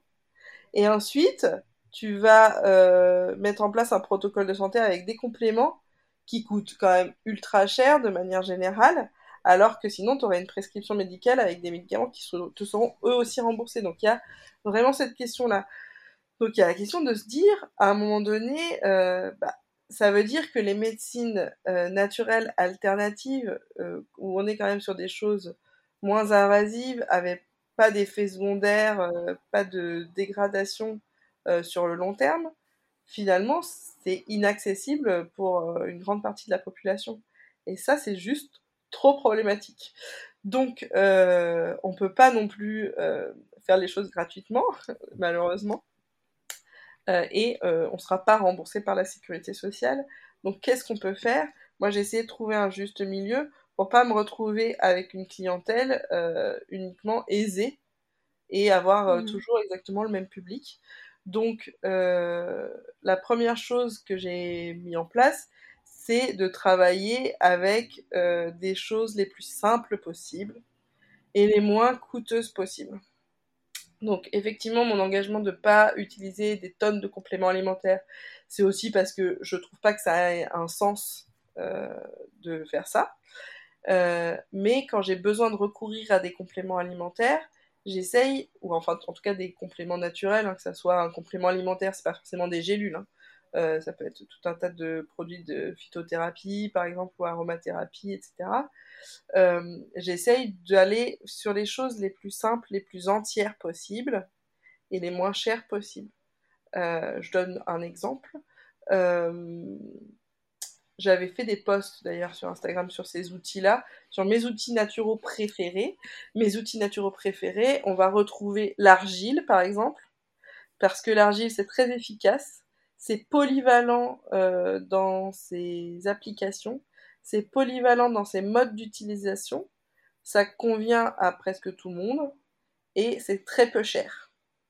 Donc j'ai tendance à beaucoup utiliser l'argile plutôt qu'aller utiliser un complément alimentaire ultra, perfectionné qui va coûter très très cher. Euh, autre outil que j'adore, dont j'ai parlé sur mon compte aussi, c'est le brossage à sec. Le brossage à sec, c'est une technique qui fait qu'une fois qu'on a acheté une brosse qui coûte dans les 10 euros, on peut se faire un drainage lymphatique tout seul, chez soi en autonomie, euh, tous les jours euh, ou quand on veut. Et on n'a pas besoin d'aller payer ni du massage lymphatique, ni je ne sais quel autre complément sorti de je sais pas où, ou ni quel outil technologique qu'on essaye de nous vendre encore pour masser le corps sur un plan lymphatique. Donc voilà, mmh. il y a cette réflexion de me dire, les personnes, elles viennent, elles payent 75 euros sur une première consultation, 60 euros sur les consultations suivantes, c'est un investissement financier qui est quand même important, sachant que en naturopathie, on est globalement sur une séance tous les mois quand on travaille un cas concret euh, euh, de symptômes ou de pathologie. Donc ça peut vite quand même être euh, assez important financièrement. Du coup, c'est inconcevable pour moi que les personnes ressortent de la séance avec en plus une liste de courses dont les montants peuvent euh, vite être très très élevés. Hein. parmi les personnes mm. qui ont vu des, des thérapeutes qui leur ont conseillé plein de compléments alimentaires. Ils me disaient, mais, mais je ressors de la, de la, séance avec 100 à 200 euros de compléments à acheter. Donc ça, c'est inenvisageable. Donc c'est inenvisageable pour moi. Euh, donc il y a cette première chose. Et euh, un élément sur lequel j'insiste en consultation, c'est que j'insiste sur le fait que quand je donne un conseil, c'est important de me dire s'il est adapté. C'est-à-dire, est-ce qu'il est faisable pour la personne dans son rythme de vie dans ses affinités, est-ce que c'est quelque chose qui lui parle Et financièrement, est-ce que c'est quelque chose qui est accessible? Parce que l'avantage de la naturopathie, c'est qu'on a énormément d'outils qu'on peut mobiliser et on peut toujours trouver une alternative, on peut toujours trouver autre chose. Et c'est une pratique qui est très axée sur la personnalisation du suivi. Et la personnalisation, elle doit pour moi aussi prendre en compte euh, des enjeux qui sont très concrets, qui sont financiers. On ne peut pas dire euh, à quelqu'un, bah, pour se soigner, il va falloir dépenser des centaines et des centaines d'euros tous les mois. Euh, c'est pas possible en fait. Donc il y a cette, euh, cette première chose. Et puis deuxième chose, effectivement, comme tu l'évoquais, j'ai décidé de mettre en place les bourses naturaux. Donc j'ai longtemps, longtemps réfléchi parce que c'est quand même un sujet qui est très compliqué à trancher sur qu'est-ce qu'on propose comme politique tarifaire. au tout début, quand j'ai commencé, j'avais proposé un système de forfait euh, avec plusieurs séances, donc qui faisait un tarif réduit au total. Mais ce système de forfait, il implique quand même d'être capable de débourser une somme importante d'un premier coup la première fois, même si sur le long terme c'est moins cher. C'est euh, le problème de l'investissement et ça avait été très bien euh, soulevé, je crois, parce que c'était par Rosenlev sur Instagram qui avait fait un post sur les culottes menstruelles, qui était très intéressant, sur le fait que je donne cet exemple concret. On dit voilà, les culottes menstruelles, c'est super, c'est écologique et tout, et surtout, c'est beaucoup moins cher que des protections jetables. Mais c'est moins cher sur le long terme. Il faut quand mm. même être capable de débourser 35 à 40 euros d'un coup pour une culotte, donc il en faut plusieurs. Euh, une fois qu'on les a achetés, ok, c'est bon. Mais c'est plus simple euh, de s'acheter un paquet de tampons euh, qui sera moins cher sur le moment. Donc il y a cette question-là. Donc Finalement, j'ai abandonné ce système de forfait parce que je trouvais que ce n'était pas adapté euh, à la clientèle que j'avais envie de, de, cibler, entre guillemets, en tout cas, euh, de, de, permettre l'accessibilité à, mon suivi.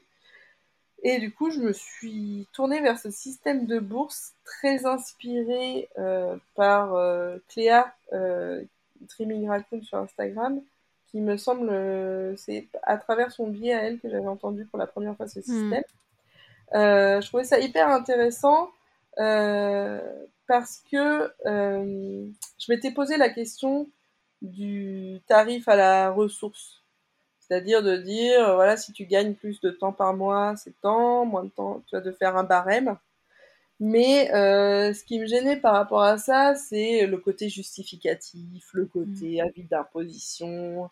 Donc tu fais comment en fait? Euh, Soit tu fais confiance, tu peux effectivement faire confiance aux gens, ou alors il faut demander des justificatifs et compagnie. Je trouvais que ça devenait vite compliqué et ça impliquait que euh, les personnes qui viennent en consultation soient dans une position de se justifier quelque part. C'est-à-dire que s'il n'y a pas de tarif fixe en consultation, à la fin de chaque consultation, bah, on va demander euh, voilà quel est le tarif que vous choisissez. Et il y a des personnes qui peuvent être très mal à l'aise par rapport à ça, parce qu'on sait que surtout en France, la question de l'argent et des revenus, mm. c'est hyper tabou. Donc ça, ça me convenait pas trop. Euh, du coup, je me suis dit, allez, système de bourse. Donc le système de bourse, c'est euh, trois tarifs par mois qui sont ouverts. Donc, euh, comme j'ai dit, moi j'ai un tarif à 75 pour les premières consultations, à 60 pour les deuxièmes. Là, ce que je propose, c'est 35 euros, 45 euros et 55 euros tous les mois. Donc, il y en a trois, avec trois tarifs différents. Et les personnes qui sont intéressées, qui en ont besoin, me contactent pour me demander le tarif de leur choix sans aucune justification demandée. Donc euh, je pars du principe que si vous venez me demander, c'est parce que vous en avez besoin, pas besoin d'avis d'imposition ou je sais pas quoi. Euh, donc voilà, ça euh, c'est un système que j'ai mis en place il y a quelques temps et qui fonctionne vraiment super bien. Je suis vraiment très contente parce qu'au final on se rend compte que les gens, surtout qui sont dans une démarche de naturopathie ou comme tu l'as dit, on est dans une démarche où on est responsable de sa santé c'est des gens qui sont très responsables, qui vont, il faut arrêter aussi avec le mythe des assistés et des profiteurs, tu vois, les gens, quand ils viennent solliciter une bourse, c'est parce qu'ils en ont besoin. Donc il n'y a pas besoin d'aller leur demander un justificatif ou je, ne sais quoi. Et du coup, ça a permis de rendre accessibles les suivis naturaux à vraiment pas mal de personnes. Et ce que je fais, c'est que euh, c'est pas un one shot non plus. Parce que pour moi, c'était aussi très important de pas avoir le truc de voilà, tu as une séance euh, pas chère, puis après, bah, tu es obligé de payer cher alors que tu toujours pas les moyens. Donc euh, l'idée, c'est qu'une fois qu'on a pris un des trois tarifs, on a toujours quand même accès à un des deux autres. Et une fois qu'on a fait les trois tarifs, on repart à zéro et on peut toujours avoir ce tarif réduit. Bah, dans la limite, euh, la, seule limite à ça, c'est que ça soit pas pris par quelqu'un d'autre. Hmm. Et euh, en tout cas, jusqu'à présent, ça m'a permis euh, d'avoir des consultations avec des nouvelles personnes. simplement, tu vois, par exemple, des gens qui avaient besoin de faire le point sans avoir forcément un suivi, mais faire un bilan un petit peu sur leur hygiène de vie, leurs besoins, etc et faire des vrais suivis avec pas mal de personnes qui du coup peuvent bénéficier, euh, qui bénéficient par exemple tout le temps de ce tarif parce qu'elles sont dans la même situation financière, et d'autres personnes qui ont des moments où c'est plus compliqué que d'autres et qui vont parfois solliciter le tarif, parfois non. Donc c'est hyper flexible. Et ce qui c'est ce qui m'a beaucoup plu. Alors ça va peut-être être amené à évoluer à l'avenir euh, en fonction des demandes, tu vois, si, euh, si je vois que c'est pas suffisant, mais pour l'instant c'est largement suffisant et ça fonctionne vraiment super bien. Et, et j'ai aussi le fait que j'ai cette attention aussi dans mes conseils par rapport euh, au coût des conseils en eux-mêmes, euh, c'est aussi très complémentaire parce que pareil, une personne qui va être capable de payer 35 euros pour une consultation, on va pas non plus aller lui faire acheter 200 euros de complément derrière, c'est ça va ensemble. Hmm. Voilà pour le système en tout cas d'accessibilité financière à la pratique. Ok, Trop cool, bah, bravo à toi d'avoir mis tout ça en place. Et j'espère que pour les naturopathes ou les naturopathes en devenir qui nous écoutent, ça leur donnera envie de faire ça et de, communiquer là-dessus. Euh, j'avais une, avant-dernière question, mais c'est vrai qu'on a pas mal évoqué ça déjà, donc on va pas, euh, on va pas revenir euh, lourdement dessus. Mais la question c'était donc, par rapport à la médecine allopathique, donc la naturopathie, c'est un complément de la médecine allopathique. On n'est pas contre la médecine générale. Il n'y a pas de, débat là-dessus. Mais du coup, ben, ça t'arrive aussi, du coup, sur Instagram, de dénoncer certaines pratiques euh, lors de tes expériences chez le médecin, etc. Et juste, on va pas, on va pas revenir sur tout, sur tout ce qu'on a dit euh, au début de l'interview, mais est-ce que c'est ça aussi euh, la naturopathie engagée? D'aller un petit peu titiller euh, ben, les pratiques un peu euh, ben, obsolètes ou qui, qui, ont des lacunes en fait. Euh, voilà. Complètement. complètement. Alors moi je suis pas, alors encore une fois je suis pas contre la médecine conventionnelle. je considère que c'est nécessaire, que c'est une médecine qui est euh, indispensable dans les cas d'urgence, par exemple, ou dans les cas très graves. Voilà, c'est pas du tout, euh, on n'est pas du tout dans l'idée de la médecine conventionnelle, c'est mal, comme tu l'as dit. Euh, j'en ai moi-même bénéficié dans un parcours de santé très très lourd et ça m'a sauvé la vie, clairement.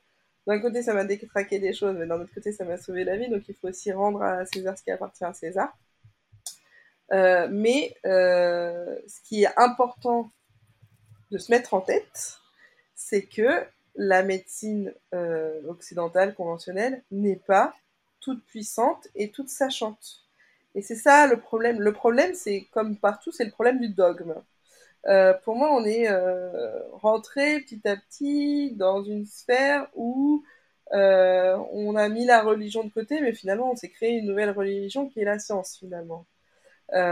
sauf que la science, elle est en perpétuelle évolution.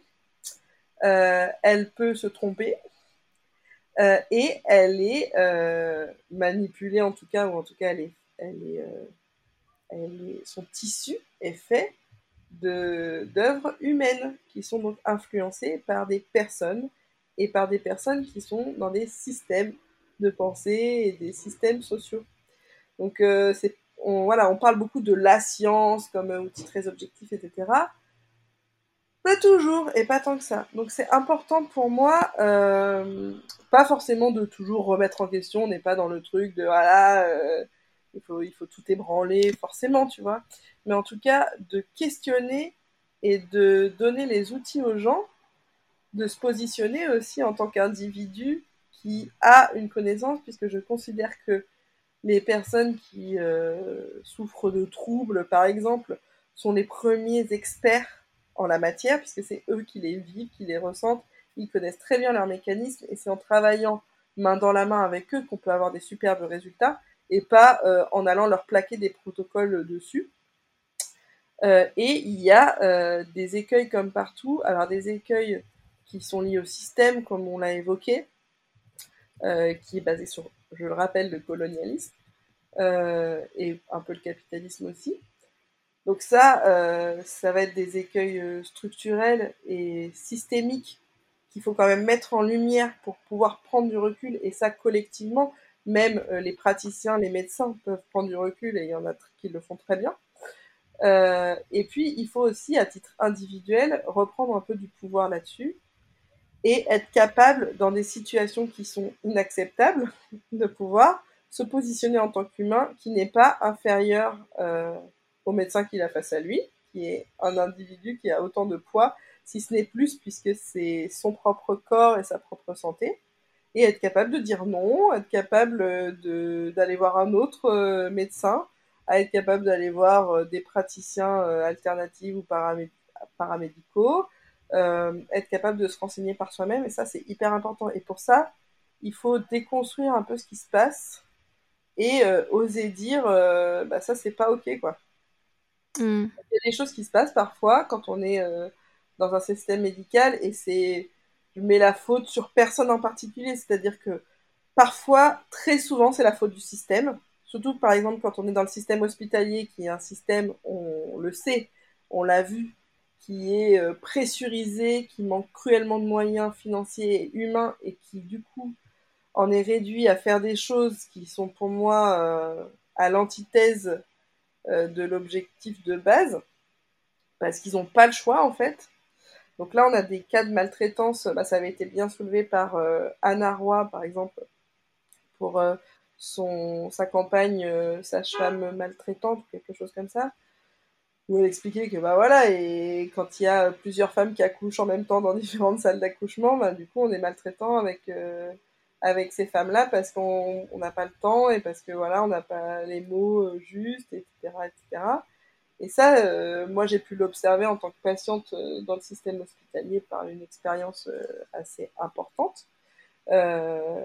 Et là on est dans un cas aussi un peu de faiblesse parce que on a une pathologie ou on est dans un état de faiblesse physique ou émotionnelle et qui fait que ça peut être très facile en fait de se laisser euh, de se laisser dominer par euh, des discours ou par euh, des personnes qui vont être maltraitants et je pense que c'est important qu'à chaque fois que des choses là se passent de le déconstruire ensuite et de le déconstruire en public pour faire que ça, ça ne puisse arriver aux autres.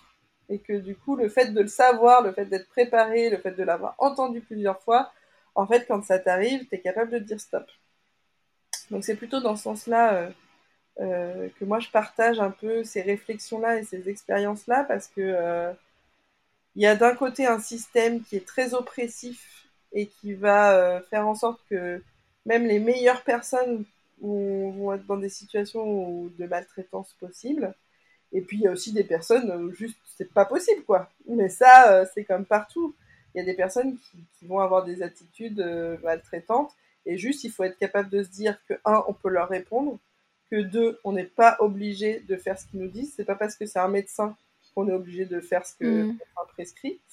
Euh, on a quand même le libre arbitre et la maîtrise sur son corps et que en plus on peut aller voir quelqu'un d'autre. C'est possible ça. Hein souvent on se sent vite enfermé sur une par une prescription médicale. En plus, voilà, sur une personne qui va être un peu, euh, qui va avoir un ascendant, par exemple, un peu psycho-émotionnel, on va vite se sentir obligé de faire les choses, mais on n'est en aucun cas obligé de faire les choses.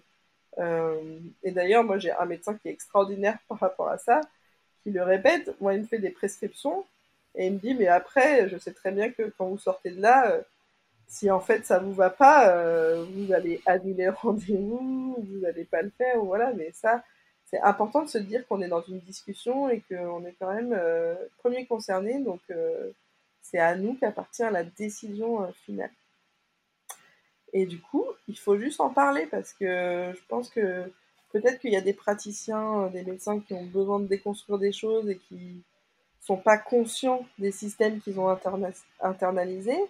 Peut-être qu'il y en a d'autres qui sont tout simplement maltraitants et qu'il faut complètement éviter et blacklister. Euh, et puis surtout, il y a un système qui est à remettre en cause et qui est à refonder, mais ça, c'est effectivement, surtout pour le cas hospitalier, très compliqué, sans moyens.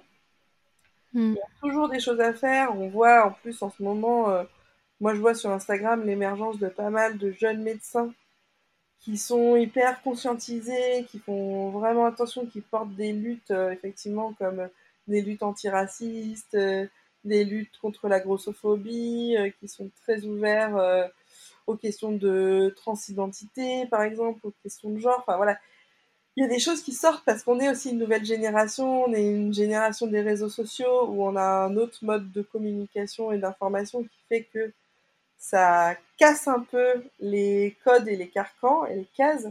Euh, mais voilà, c'est aussi de la responsabilité de chacun, euh, que ce soit les professionnels, que ce soit euh, les individus qui vont consulter et que ce soit le collectif même au niveau de la société.